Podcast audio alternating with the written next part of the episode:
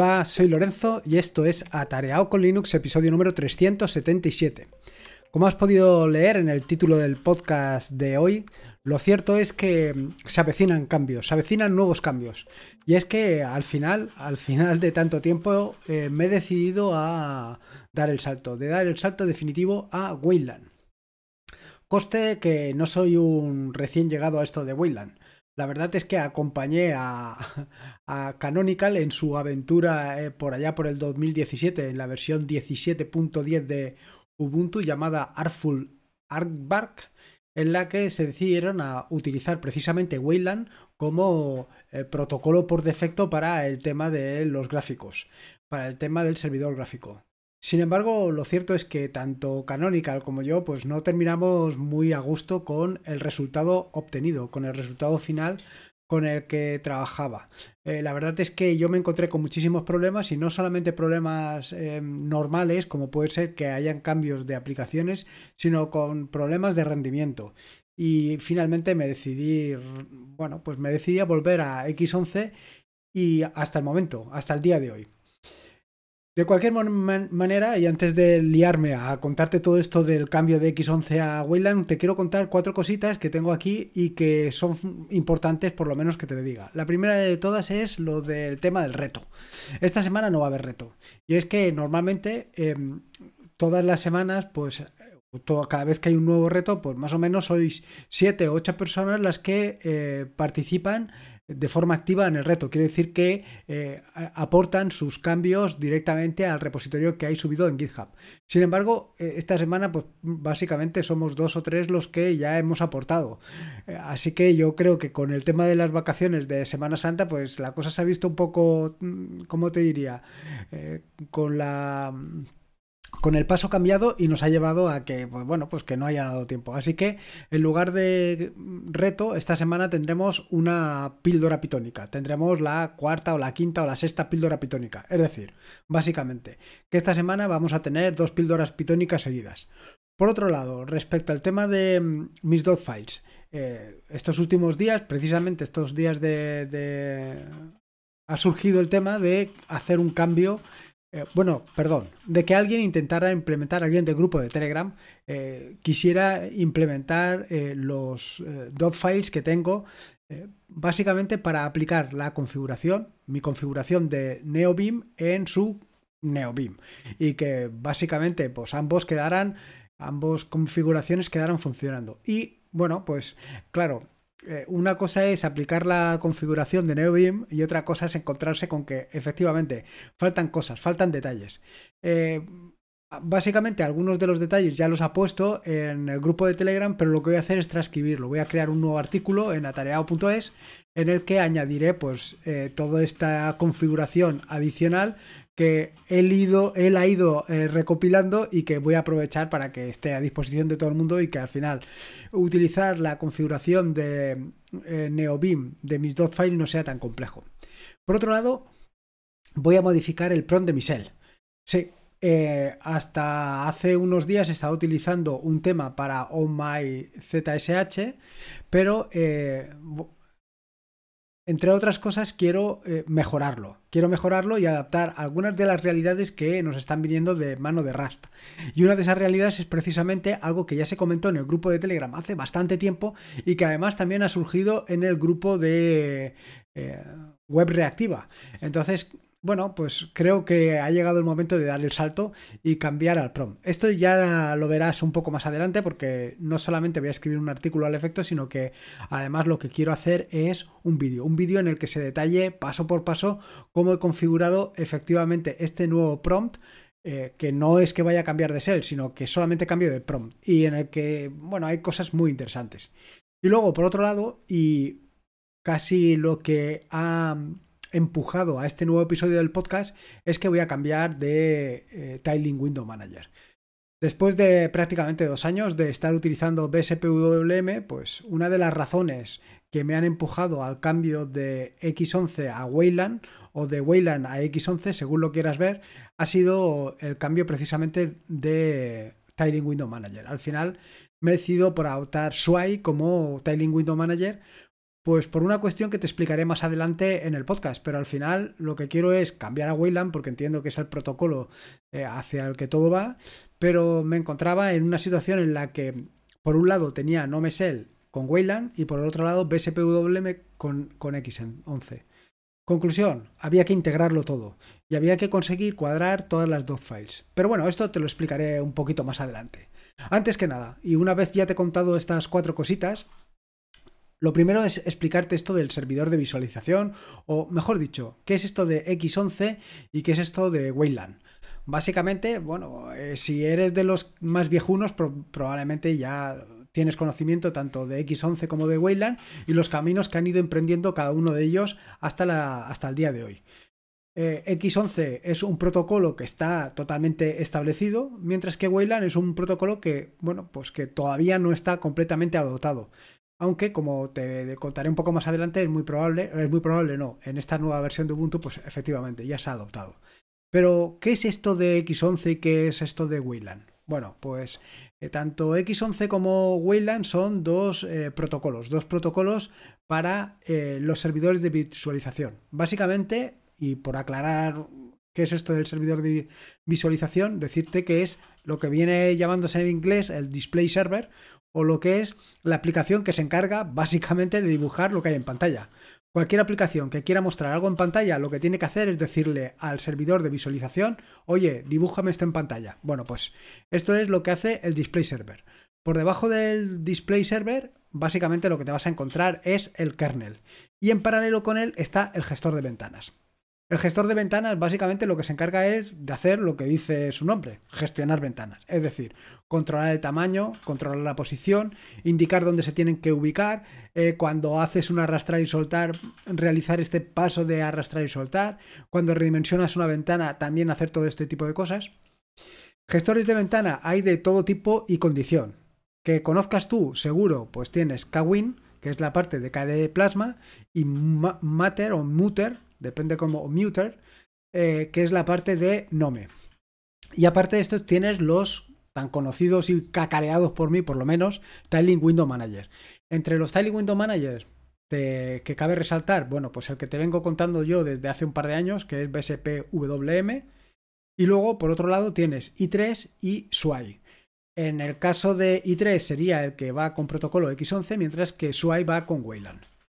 Por otro lado, tienes los Login Manager, que es la primera aplicación que te vas a encontrar cuando enciendas tu equipo. Básicamente es el que se encarga de gestionar tu acceso al equipo o tu acceso a la sesión. Es lo que se, vaya, el gestor de contraseñas. Y por encima de todo esto tienes el interfaz gráfico, que entre los que conoces perfectamente pues son KD Plasma, Nomesel y otros muchos. Como te decía, cualquier aplicación que quiera dibujar eh, cualquier cosa, lo que tiene que hacer es hablar con el servidor de visualización, con el display server y decirle exactamente qué es lo que quiere que dibuje, qué es lo que quiere hacer. Por último, decirte que Xorg es la implementación libre y de código abierto del servidor de visualización X Windows de la fundación Xorg. Y es el que se encarga, como te digo, de eh, interactuar con cada una de las aplicaciones utilizando el protocolo X11. ¿Cuáles son las diferencias fundamentales entre Wayland y X11? Algunas de las diferencias, ¿no? O algunas de las diferencias, por lo menos, que a mí más me han llamado la atención. Por un lado está que X11 está pensado como un, o diseñado como cliente-servidor. Y está pensado como cliente-servidor porque te permite renderizar gráficos directamente a través de la red. Esta es una de las razones por las que es posible hacer un forward de una sesión X11 a través de SSH. Sin embargo, el diseño de Wayland no es exactamente así. Wayland es un cliente-servidor combinado. Es decir, hay una comunicación directa con el compositor, con el que se encarga de, pues, de crear cada una de las ventanas. Además, Wayland tiene una característica fundamental, que es que, eh, y además que es una ventaja, y es que las ventanas están completamente aisladas una de otras. Esto, como te puedes hacer una idea, aumenta la, seguridad, pero por otro lado tiene desventajas. Como por ejemplo nos encontraremos con el tema de em, OBS o algunos capturadores de pantalla que no pueden capturar la pantalla porque, como te digo, están aisladas unas ventanas de otras. Además, eh, entre otras cosas, y como te he contado anteriormente, Wayland funciona como cliente-servidor. Es decir, él se encarga de gestionarlo todo, se encarga de gestionar también el compositor. Así que otras herramientas como las que ya te he contado como Picom, que es la que se encarga de hacer los sombreados, la que se encarga de, mm, las transparencias, en el caso de Wayland no funciona. Bueno, no es necesario, porque Wayland se encarga precisamente de, también de hacer este tipo de operaciones. Eh, ¿Cuáles son las razones que te pueden llevar a utilizar Wayland en detrimento de X11? Bueno, lo más obvio debería de ser la latencia. En el caso de X11, como te digo, eh, es un protocolo pensado para eh, cliente-servidor. Sin embargo, en el caso de Wayland no. Wayland está integrado tanto cliente como servidor, con lo cual hay una latencia que en el caso de X11 tienes, mientras que en el caso de Wayland no la vas a tener. Así, teóricamente, con Wayland, pues operaciones tan básicas como pueden ser el redimensionado o el arrastrar y soltar o el cambiar entre una ventana u otra debería de ser mucho más fluido, mucho más rápido y mucho mejor. Luego la realidad es a lo mejor en algún caso distinta que en otra.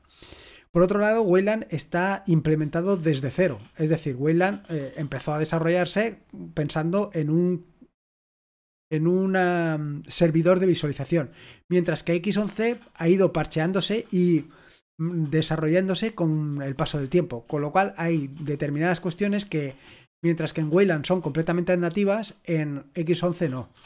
Y como inconveniente básico, lo que te vas a encontrar es que aplicaciones que eh, son nativas de X11 en Wayland no van a funcionar. ¿Cuál es la situación actual? Bueno, pues la situación actual es bastante distinta de la que te podrías imaginar no todas las distribuciones han adoptado ya eh, Wayland, más bien al revés. De hecho, eh, como te estaba contando anteriormente, Ubuntu eh, ha decidido actualmente apostar por Wayland para la nueva versión, la 22.04, como em, su protocolo por defecto, en detrimento de X11. No solamente Ubuntu, también Fedora 36, creo yo que la ha adoptado por defecto, o por lo menos eso es lo que tengo entendido. El resto, pues no, no, es, todo así. No todas han adoptado por defecto X eh, Wayland. Con lo cual te encuentras en un poco de tierra de nadie. Y no solamente esto, sino que en algunas de las distribuciones, pues tienes eh, la opción de o bien de cantarte por X11 o bien por Wayland. Y aquí es donde viene un poco eh, el problema. ¿Y por qué me cambio yo? Bueno, pues eh, como vienes escuchando en los últimos episodios del podcast, por lo menos desde el año pasado, eh, mi entorno de escritorio se ha vuelto en algo realmente convulso, en el sentido de que primero he cambiado de un entorno de escritorio tradicional, mayoritariamente como puede ser Nome, en concreto Nome Shell, por un entorno de escritorio como puede ser un Tally Window Manager como es BSPWM. Esto, bueno, pues tampoco tiene muchos problemas, pero sí que representa un cambio importante, un cambio importante en lo que es el funcionamiento para mí. Otro de los cambios importantes ha sido la introducción de NeoBeam y el cambio de utilizar un, eh, editores como pueden ser los tradicionales Visual Studio Code o PyCharm a utilizar editores como es NeoBeam. El siguiente ha sido el cambio eh, de Bash a ZSH Tú dirás, bueno, hombre, tampoco hay una relación directa entre una cosa y otra. La realidad es que sí, la realidad es que todo ha ido empujando. Y luego, por último, y creo que lo más importante, ha sido el cambio a Manjaro. Manjaro, y no por el propio hecho de la distribución de Manjaro, sino por el acceso a, las, a los repositorios AUR. La gran ventaja de tener los repositorios AUR es que me han permitido eh, acceso a una gran cantidad de herramientas y aplicaciones de una forma relativamente sencilla sin tener que compilar directamente, sino que mm, directamente, y valga la redundancia, accediendo a los repositorios AUR he tenido la posibilidad de instalar todo esto. Esto me ha permitido, pues, por un lado, mejorar mi productividad de forma exponencial, sobre todo por el uso de BSPWM, NeoBeam y ZSH, y por el otro lado, probar una gran cantidad de herramientas. Y es que una de las razones básicas para el cambio a Manjaro ha sido el poder echar mano de esos repositorios AUR para básicamente introducirlos dentro de todos los vídeos que están o que puedes encontrar en el canal de YouTube. Y esto ha sido fundamental. Pero, ¿cuál ha sido quizá el detonante para dar el salto a Wayland? Pues yo creo que el detonante fundamental ha sido eh, Ubuntu. Que Ubuntu haya tomado la decisión eh, de utilizar este protocolo como protocolo por defecto. Llegados a este punto yo me encontraba en una situación en la que sí, veía que estaba claro que tenía que acceder ya a Wayland, que Wayland era el protocolo que debería de utilizar, pero eh, eh, me encontraba en la disyuntiva de utilizar, por un lado, NoMesel como entorno de escritorio para algunas actividades, sobre todo para el desarrollo de aplicaciones gráficas, en los que eh, al utilizar NoMesel utilizaría Wayland y luego, por el otro lado, con BSPWM estaría utilizando X11. Y aquí tengo un conflicto grave, que el conflicto se encuentra en mis dos files. Como bien sabe, yo gestiono todo lo que es la configuración de todos mis archivos mediante archivos de configuración en texto plano, mediante dot files. Estos dot files no son totalmente compatibles cuando utilizas aplicaciones X11 y cuando utilizas aplicaciones Wayland. Hay determinadas aplicaciones que tienes que indicarle que estás utilizando una aplicación en modo Wayland o que estás utilizando una aplicación en X11. Hay aplicaciones que, eh, por ejemplo, Rofi, que dependiendo de con quién vayas a iniciar o vayas a pagar el equipo, pues tienes que indicarle o tienes que darle unas órdenes u otras. Y todas esas aplicaciones no funcionan exactamente. Lo mismo con X11 y con Wayland. Claro, aquí hacía falta un detonante adicional. Además de que Ubuntu empujara en el sentido de que marcara que había que cambiarse a, Wayland, aunque yo esté utilizando Manjaro, lo cierto es que también hacía falta eh, ese, ese cambio a otro gestor de ventanas tipo Tailing Window Manager que me reemplazara a BSPWM. Fue Ángel de Yui que, que introdujo i3, aunque por algún tipo de razón que no termino de entender, yo me terminé por decantar por BSPWM. A mí me parecía mucho más intuitivo o, quizá por el tipo de configuración que tiene o por la modularidad eh, de tener por un lado la parte de em, gestor de atajos de teclado y por otra parte la parte de gestor de ventanas. No lo sé. Y realmente eh, no tengo muy claro que fuera la decisión mejor. Por lo menos eh, yo fue con la que mejor me encontré. Y digo que no fuera la decisión mejor porque yo creo que hay mucha más comunidad de i3 que de BSPWM. Y lo mismo sucede con, con em, SWI. ¿Qué es lo que sucede? Pues lo que sucede es que en general prefiero eh, decantarme por aquellas herramientas, aquellas aplicaciones, aquellos entornos de escritorio que se utilizan más. Por el simple hecho de que cuanta más gente utiliza un entorno de escritorio, utiliza un dispositivo, utiliza una herramienta, básicamente es esa herramienta la que más soporte tiene, donde vas a encontrar más soluciones a cualquier problema que te puedas plantear, donde vas a encontrar más alternativas a cualquier cosa que quieras hacer. Y esta es una de las razones por las que bueno, por las que yo quería decantarme pues por eh, SWI y por, y por i3. Pero bueno, al final eh, inicialmente fue por BSPWM y ahora ya sí, ha sido definitivamente por SWI. Y ha sido por SWI algo que ya verás en, los próximos, en las próximas semanas que vendrá con un tutorial, un, tutorial con el objetivo de contarte de principio a fin cómo puedes, eh, cómo puedes resolver todos los problemas que te vas a encontrar con SWI, en el caso de que quieras migrar a, a Wayland. Y es que, como te digo, durante esta migración de BSPWM, que todavía no la tengo realizada del todo, a Wayland, lo que me he encontrado ha sido que algunas de las aplicaciones que estaba utilizando ya no funcionan. Y no, y no solamente esto, sino que además algunos de los scripts que estaba utilizando tampoco me funcionan. En concreto, por ejemplo, Rofi sí que se mantiene. Danst, que es el, Bueno, Rofi es el lanzador que estoy utilizando para lanzar todas las aplicaciones. Y no solamente para lanzar aplicaciones, sino para reiniciar el equipo, para lanzar menús, para todo este tipo de aplicaciones o para todo este tipo de operaciones lo que utilizo es Rofi. Danst es el gestor de notificaciones. Sin embargo, Danst también funciona en, en Sway, con lo cual otro problema que me evito. El que ha sido un grave problema, por lo menos para mí, ha sido el caso de mm, Polybar. Polybar, que es la barra de herramientas que tanto tiempo y tanta dedicación le, he dado, pues al final ha caído. Ha caído porque actualmente no está disponible para Polybar, para, perdón, para Wayland. Y es un duro golpe, o casi va a ser un duro golpe porque por ahora lo he reemplazado por Swibar, pero va a venirse, se viene una novedad. Se viene una novedad importante Y esto eh, ya lo sabe las personas que están dentro del grupo de Telegram, porque vaya, me da la impresión que el cambio va a ser muy, muy, muy interesante y sobre todo muy, pero que muy potente. Pero bueno, lo dejo ahí, lo dejo ahí.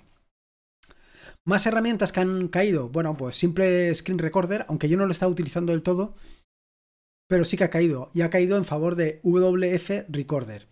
Y luego las otras dos, que son básicamente las capturas de pantalla, que ya hace tiempo que las vengo haciendo con Scrot, pues estas dos también han caído. Y han sido reemplazadas por Grim y por Slurp. La verdad es que los nombres se los traen, claro, acostumbrado a Scrot, pasas a estos dos nombres que no me suenan de absolutamente nada y me han dejado desconcertado. Y por supuesto, la otra que también ha caído es la que gestiona el portapapeles. Clip también ha caído y se ha visto reemplazada por dos, por WL Copy y WL Past. En fin, que como ves son distintas herramientas que han venido a sustituir a las anteriores.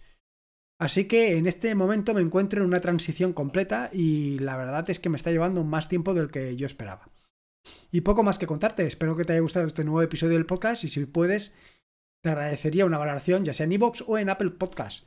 Recordarte que este es un podcast de la red de podcast de sospechosos habituales donde puedes encontrar fantásticos y maravillosos podcasts. Puedes suscribirte a la red de podcast de sospechosos habituales en fitpress.me barra sospechosos habituales. Y por último, y como te digo siempre, recordarte que la vida son dos días y uno ya ha pasado. Así que disfruta como si no hubiera mañana y si puede ser con Linux, mejor que mejor. Un saludo y nos escuchamos el próximo jueves.